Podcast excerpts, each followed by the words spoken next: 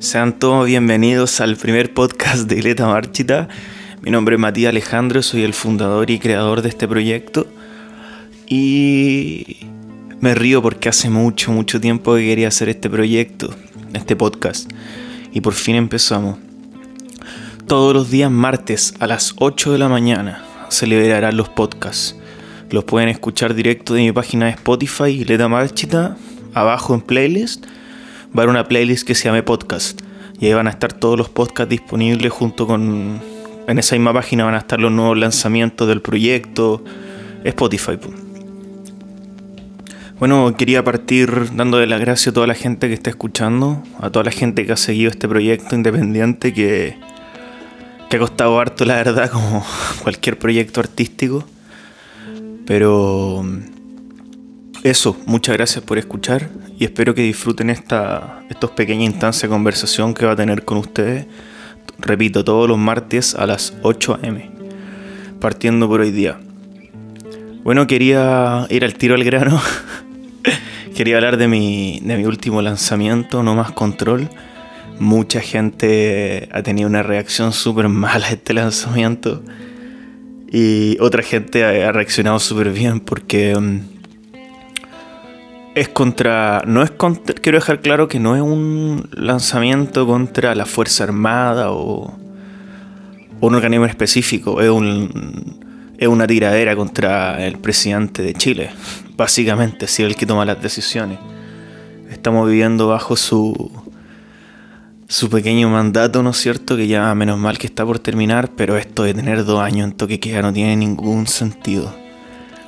En verdad, no estamos comparando con los países más subdesarrollados que han pasado por la civilización moderna en este momento al tener tanto toque queda totalmente innecesario. Una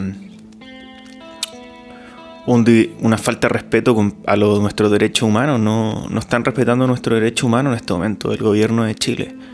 Y más que hablar de eso, quería hacer una canción y de ahí salió no más control. Si quieren escuchar de qué se trata, vayan a oírla. No creo que sea una canción hecha para faltarle el respeto a nadie. Creo que es una canción que hice para, para pedir ayuda, para mostrar al resto del mundo por lo que estamos pasando. Esto no es normal, esto no debería ser así. Este encierro no corresponde, no corresponde. Militares en las calles después de cuánto tiempo, no corresponde.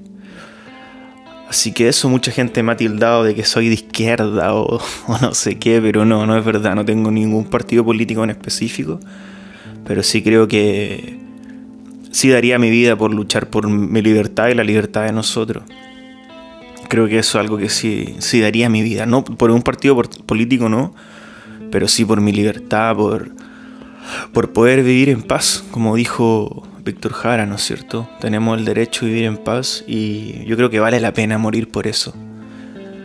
Y esa es la razón por qué hice la canción. En verdad no, veo que mucho, mucha gente esté en contra de todo lo que está pasando, pero bueno, yo sí estoy totalmente en contra de, de esta abominación a nuestros derechos.